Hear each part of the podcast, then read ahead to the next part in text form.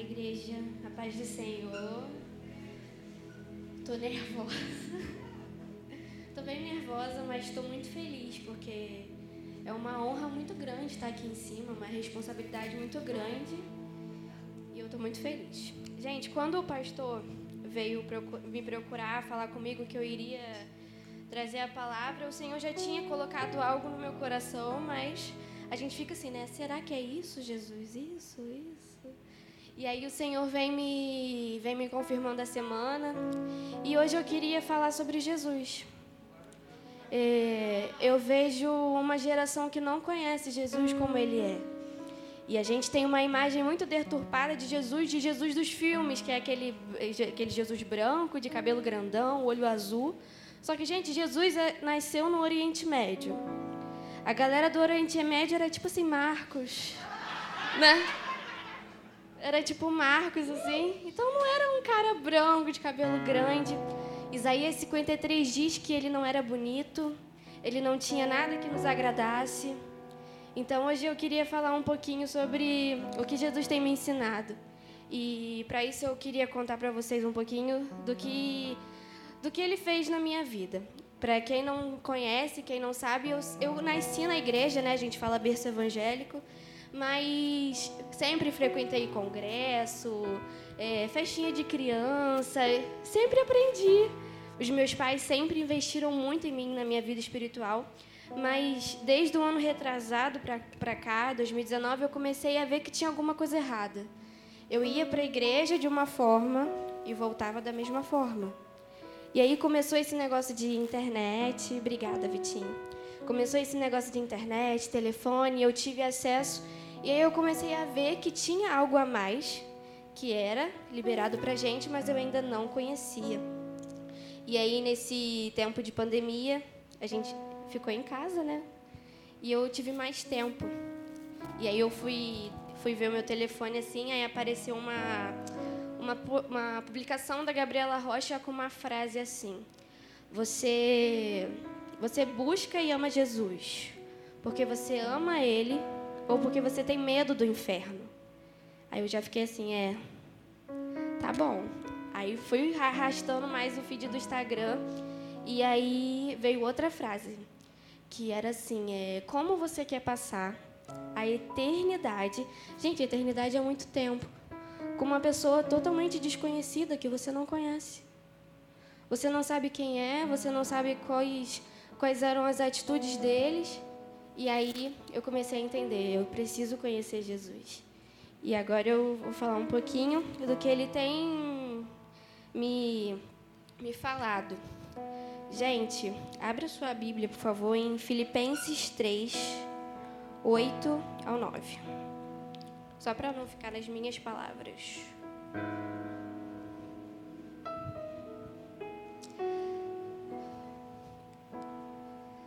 Não somente essas coisas, mas considero tudo uma completa perda, comparado com aquilo que tem muito mais valor, isto é, conhecer completamente Cristo Jesus, o meu Senhor. Eu joguei tudo fora como se fosse lixo, a fim de poder ganhar a Cristo e estar unido com Ele. Eu já não procuro mais ser aceito por Deus por causa da minha obediência à lei, pois agora é por meio da minha fé em Cristo que eu sou aceito. E essa, e essa aceitação vem de Deus e se baseia na fé. Amém? Bom, gente, primeiro eu quero começar falando uma coisa que me confrontou muito e eu acho que confronta muita gente. Quando a gente começa a conhecer Jesus, Jesus, Jesus ele logo diz: Eu não quero que você seja crente. Eu quero, amém? Sou, sou, sou. Eu não quero que você seja crente, mas eu quero que você seja cristão. A gente tem essa mania de falar que a gente é crente, que a gente é crente, mas, gente, crente até os demônios são. Eles creem, eles sabem que Jesus é o cara. Mas tem uma diferença entre a gente. Nós podemos crer e podemos ser discípulos de Jesus. Cristão é isso, você crê em Jesus e você segue a Ele. Tiago 2,19 diz assim: Você crer que existe só um Deus? Ótimo. Até mesmo os demônios creem e tremem. Se até os demônios creem e tremem, Eles sabem que Jesus é o cara. A gente também sabe, mas a gente é amigo dele, diferente dele. A diferença é que podemos crer e ser discípulo de Jesus. E crer apenas em Deus, gente, não é o suficiente. É preciso viver de acordo com a sua palavra. Jesus era um homem cheio do Espírito Santo. Gálatas 5, 22, 23 vai dizer isso, os frutos do Espírito Santo. Ele tinha com ele a mansidão, a fidelidade, o amor, a alegria. Então a gente precisa ser assim. Porque a gente já está em um tempo muito difícil. E se a gente não começar a rever as nossas atitudes, os nossos conceitos, os nossos princípios, o que a gente está fazendo, não vai dar tempo. E eu quero usar a vida de Jó como exemplo para quem não conhece, Jó era um homem muito íntegro, reto. Ele era um homem dedica é, temente a Deus. Mas foi necessário ele perder tudo, tudo, tudo, tudo, para ele ver que não era somente ser simpatizante a Deus, ele precisava conhecer a Deus. E aí no final do capítulo ele, ele entende tudo e ele fala: Antes eu só te conhecia de ouvir, mas agora eu te vejo com os meus próprios olhos. Que a gente possa ser assim, que a gente possa chegar no, no, no final da nossa caminhada e falar a mesma coisa que Jó. A gente precisa entender que ser simpatizante de Deus não é a mesma coisa do que conhecer a Deus. Eu queria falar agora sobre João 10, 22. Pode abrir aí, que tem a mesma coisa.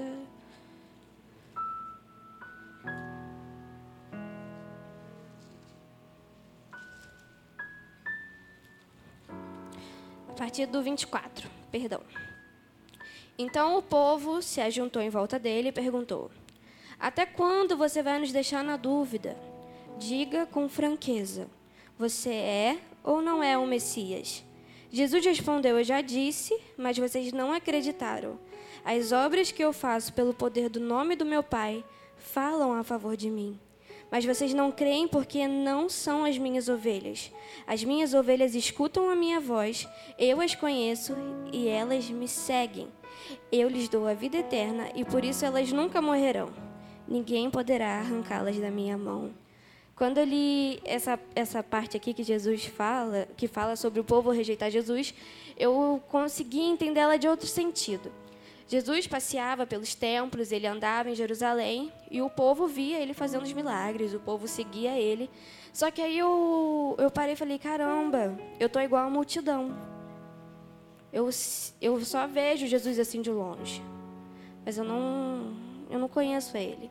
Às vezes você vem aqui para a igreja, você bate o ponto do, do culto de domingo, de quinta, de terça, mas quando você chega em casa você não você não bate o ponto que você tem que bater, que é no seu secreto. Então, quando a gente começa a entender e conhecer Jesus, nós conhecemos a voz deles e viramos as ovelhas dele. Agora eu quero falar de outra coisa de Jesus. Jesus é uma pessoa, ele não é uma religião. Hoje o nosso, o nosso tempo ele está muito ainda preso nesse, nessa questão de religião. Jesus veio para abolir a religião. Ele veio contra a religião.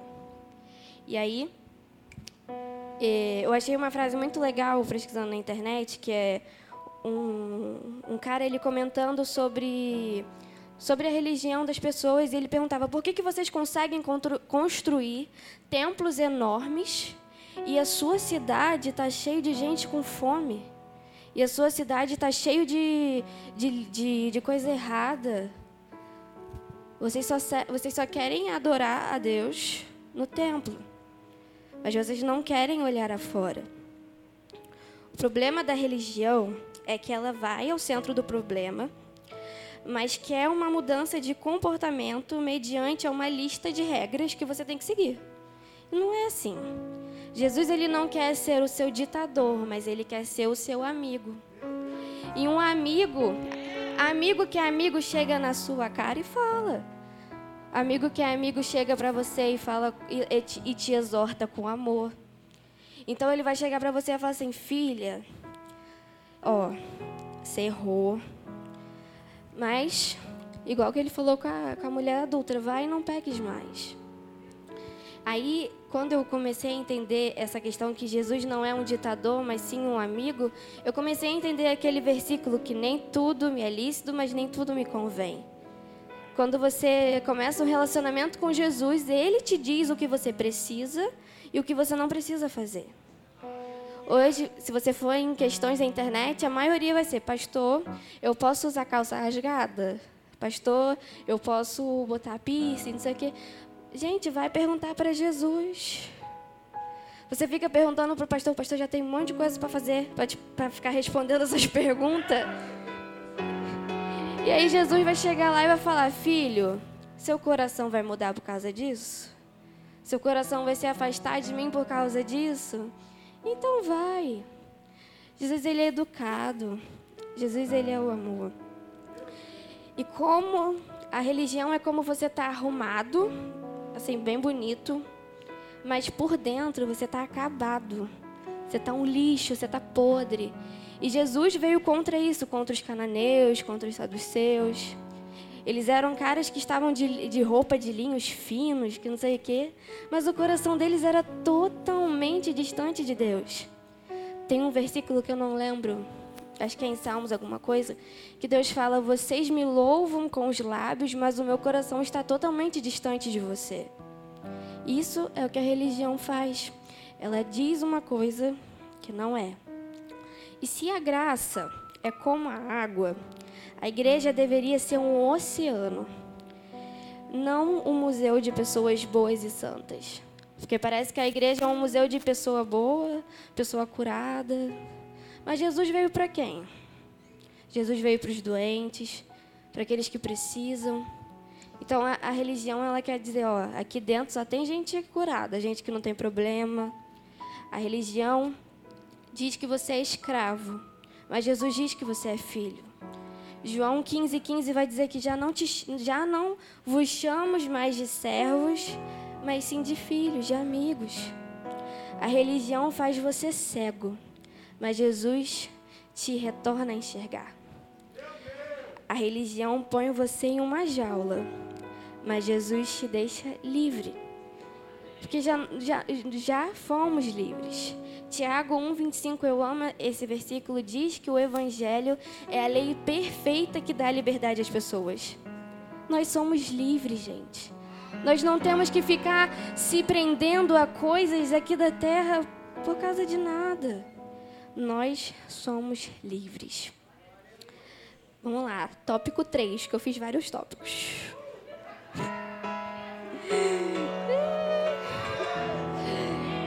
Tópico 3. Eu gosto muito, é, eu gosto muito dessa, dessa maneira de falar simples, é, assim, que dá para entender, usar como exemplo. Então eu, eu vou continuar assim. Tópico 3. Jesus quer, ele quer uma vontade dele de se relacionar com a gente. Jesus ele vem para te amar, ele não vem para te condenar ou para te julgar. Eu gosto muito da passagem da mulher adúltera. Eu imagino que estava lá a galera, Jesus chegou sem entender nada, sabendo que todo mundo fazia a mesma coisa, todo mundo era pecador. E aí ela, ele vai chegar e falar: que, onde estão os seus condenadores? E ela vai falar que não tem mais ninguém ali para tirar a pedra. E naquele momento Jesus levanta, fala: Filha, você errou, você pecou, mas vai e não peques mais. Eu tenho certeza que aquele momento foi o momento que aquela mulher mais foi amada na vida dela. Porque Jesus ele falou o erro, ele exortou, mas ele falou com amor e falou do jeito que a gente devia fazer. A gente hoje em dia a gente quer chegar para o nosso irmãozinho que errou e coloca ele dentro de uma prisão, dentro de uma jaula. A gente tem que falar que está errado, está errado. Mas a gente tem que fazer como Jesus, a gente tem que exortar com amor. Porque senão a gente vai, estar tá fazendo do jeito errado, vai é, desaproximar o irmão da gente e aí só vai continuando a fazer as coisas erradas. Relacionamento significa qualidade ou estado de estar relacionado, uma, conti, uma contínua ligação e associação entre pessoas. Jesus é um cara educado e ele não vai entrar no seu coração se você não deixar. aquela o versículo diz que eis que estou à porta e bato. Não é eis que estou à porta e arrombo. Jesus não vai fazer isso. Ele vai bater, ele vai ver, eu posso entrar, você deixa. E ele não vai fazer nada que você não queira.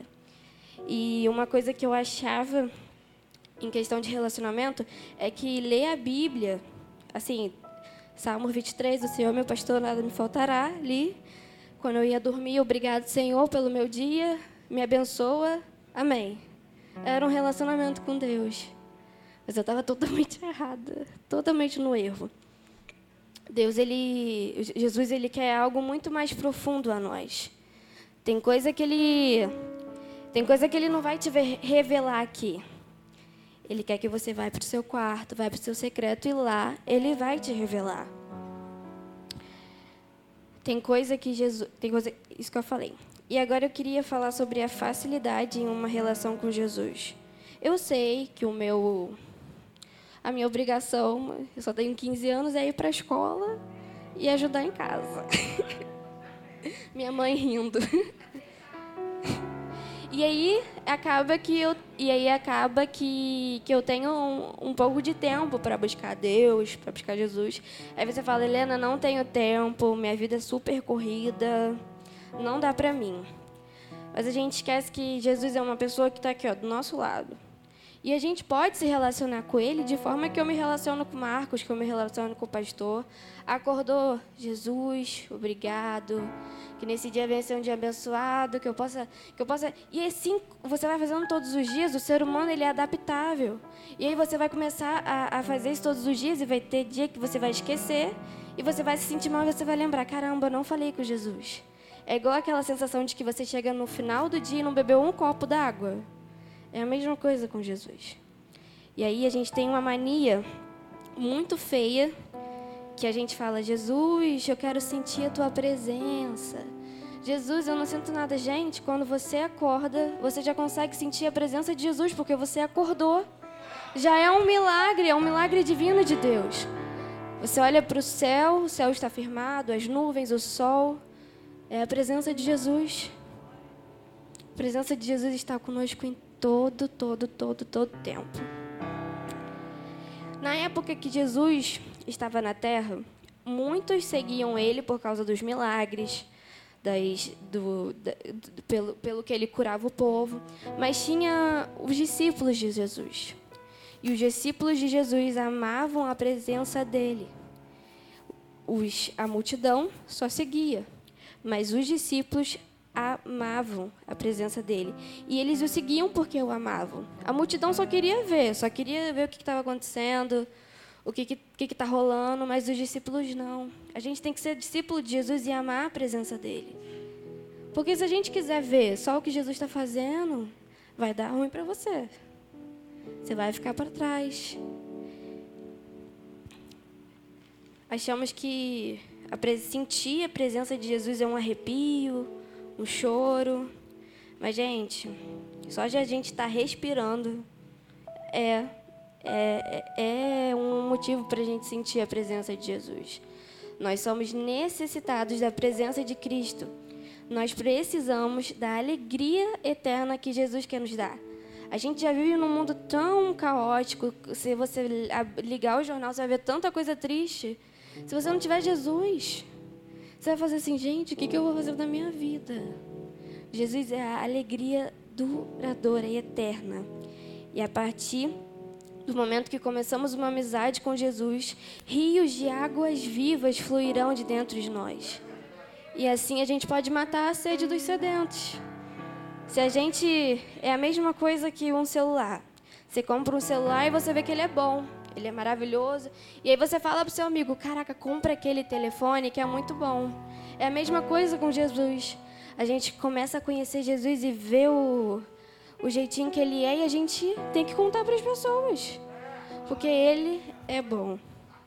E eu quero quero essa questão da presença de Jesus. Eu gosto muito do exemplo de Adão e Eva. No início, Deus criou Adão, depois Eva, todo mundo conhece essa historinha. Só que o que mais me encanta nessa, nessa história é a viração do dia. Eles tinham lá todo o jardim para eles cuidar. Eu imagino assim, Adão acordava, via se os bichos estavam bem, se comia e ficava sentado aguardando a viração do dia. Ele ficava, caramba, que horas que o pai vai descer? Que horas que o pai vai descer? E hoje, Deus não nos visita na viração do dia, mas ele nos visita 24 horas por dia. A gente não precisa ficar esperando Deus descer na viração do dia. E eu acho que é por isso que o, céu fica tão lindo, né? Quando está virando o dia. Porque é uma, é uma coisa muito, muito extraordinária quando a gente vê para o céu e está tudo desenhado assim, rosa. Eu imagino que devia ter sido assim, quando, quando Adão e Eva esperavam Deus descer na terra.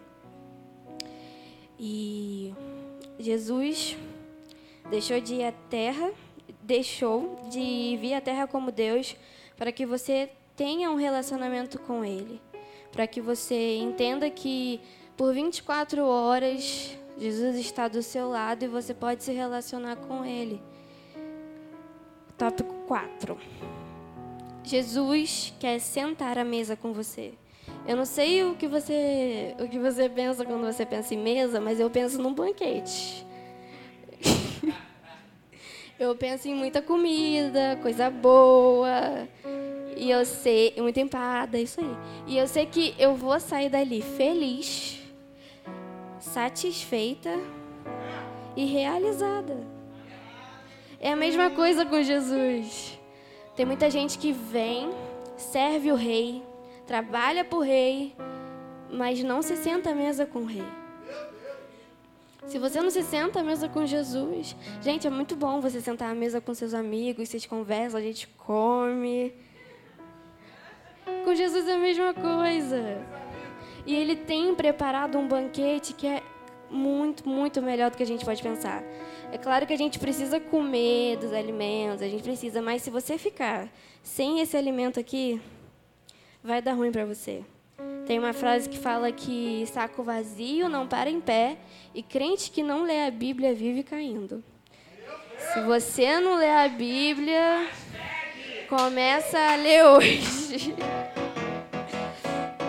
E eu vi, eu fui pesquisar o que que, o que que era o significado de banquete e é vida abundante. Quando você senta à mesa com, com Jesus, você tem vida abundante. E eu gosto muito do. Gente! Vou até beber. Mas dor pra quê, amigo?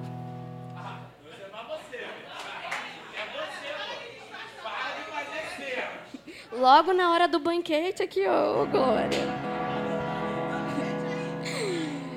E aí, para essa questão de. Eu, eu, gosto muito de exemplos, então, para essa questão do, do banquete, eu eu gosto muito do exemplo do caminho, de caminho de Emaús. Aqueles dois homens que estavam andando e encontraram Jesus, talvez eles, conheci, eles conheciam Jesus, mas eles não comiam disso aqui, ó, que realmente nos faz conhecer Jesus. E aí, quando eles sentam na mesa, que eles reconhecem Jesus. Então, nós precisamos comer a Bíblia, comer a Bíblia toda hora, todo tempo. Você não gosta de ler? É, é chato ler, eu sei. Eu também não gosto de ler. Mas a gente tem que ler, gente. Eu não gostava de ler, mas quando eu fui começando a ler, começando a ler, você não consegue, você não consegue ficar um dia sem. Achamos que a gente só precisa se alimentar disso, mas não é isso, gente. Não é isso. Outra coisa que envolve isso é adorar com conhecimento. O pastor já falou isso aqui. Acho que é os judeus, né? Alguma coisa assim. Os judeus eles, eles são muito eles são muito sábios naquilo que eles fazem, naquilo que, ele, naquilo que eles adoram. E às vezes a gente está aqui com a mão levantada dizendo que em espírito e em verdade eu quero te adorar, mas você não sabe nem o que, que você está falando. É a maior hora que a gente mente dentro da igreja cantando. Tem muita coisa que a gente canta, que a gente proclama, mas a gente não faz. A gente não sente. Foi a mesma coisa que quando eu comecei a ouvir essas músicas Maranata. Maranata eu falava, Jesus, eu estou cantando Maranata, mas o meu coração não anseia por isso.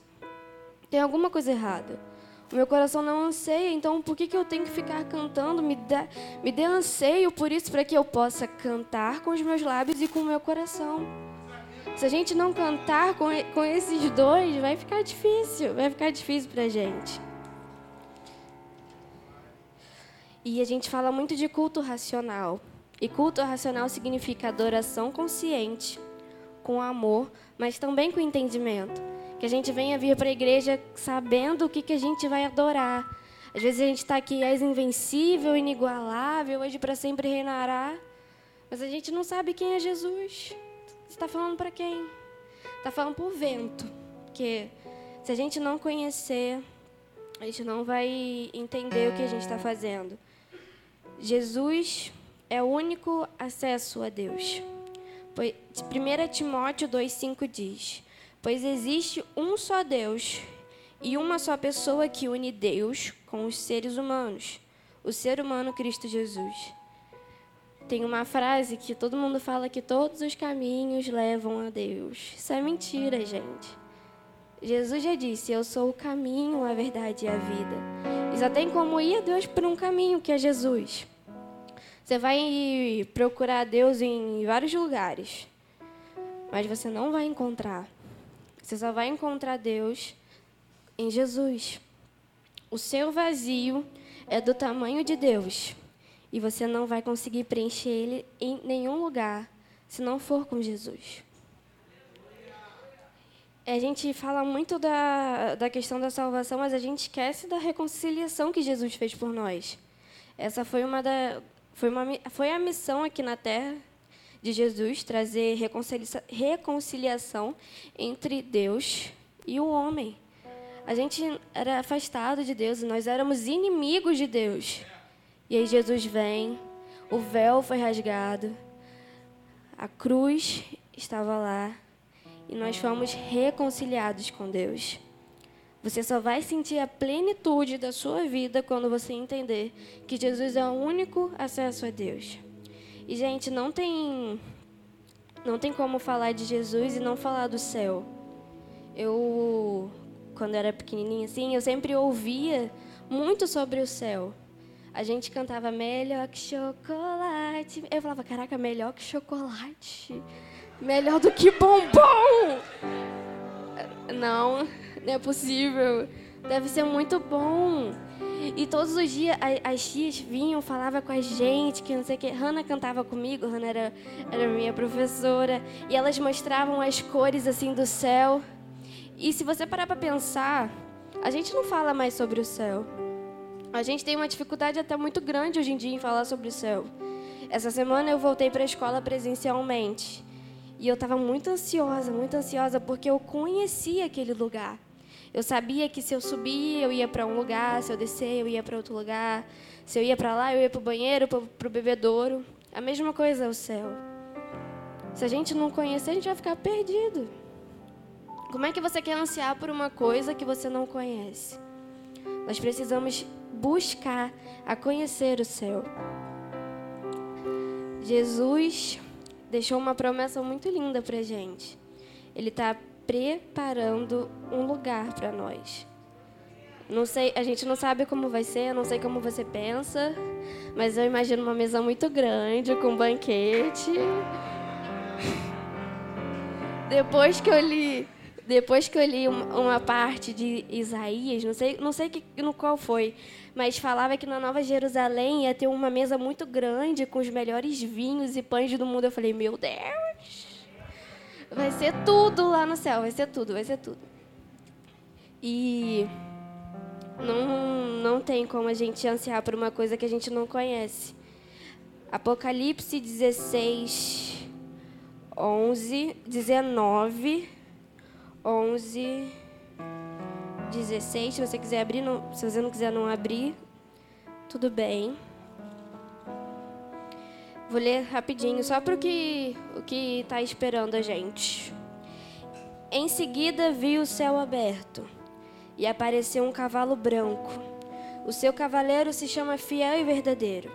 Ele julga e combate com justiça. Os seus olhos eram como chamas de fogo e ele tinha muitas coroas na cabeça. Havia escrito nele um nome que ninguém conhece, a não ser ele mesmo. A sua capa estava encharcada de sangue. Ele se chama a Palavra de Deus. Os exércitos dos céus seguiam, montados em cavalos brancos e vestidos de linho branco e puro. Da sua boca saiu uma espada afiada com a qual ele vencerá as nações. Ele as governará com uma barra de ferro e, e pisará as uvas no tanque do furor da ira de Deus, Todo-Poderoso. Na capa e na perna dele estava escrito este nome: Rei dos Reis e Senhor dos Senhores. Esse é Jesus. É assim que ele vem buscar a gente. E hoje eu quero a, a te incentivar a conhecer Jesus mais profundo. Porque, gente, o, os dias de hoje já estão difíceis, mas a gente tem esperança que vamos estar melhores, mas a gente sabe que vai chegar um tempo que se a gente não tiver firmado em Jesus e ter a plena convicção de quem Ele é, a gente não vai aguentar. Se nesse tempo a gente já quase não aguentou, a gente precisa conhecer Jesus verdadeiramente. E eu quero te incentivar também a conhecer o céu, a buscar conhecimento sobre o céu, sobre a eternidade. A gente vê com todas as, as, as sem dúvidas que Jesus está voltando. E se a gente não não conhecer Jesus, se a gente não mudar o nosso posicionamento, se a gente não querer, de verdade a gente vai ficar para trás. Vai ser muito. Não, sei nem a palavra que se diz a isso, mas. Imagina o dia que você chega de frente para Jesus, ele te olha e fala assim: se afasta de mim porque eu não conheço você. Aí você vai ficar lá, mas Jesus, eu fui todos os cultos de domingo, eu fui todos os cultos de terça, eu orei antes de dormir, eu li o salmo, eu decorei o Salmos 23. Mas ele vai chegar e vai falar: Você não me conhece. Você não, você não buscou me conhecer. Então hoje eu quero te incentivar a conhecer mais.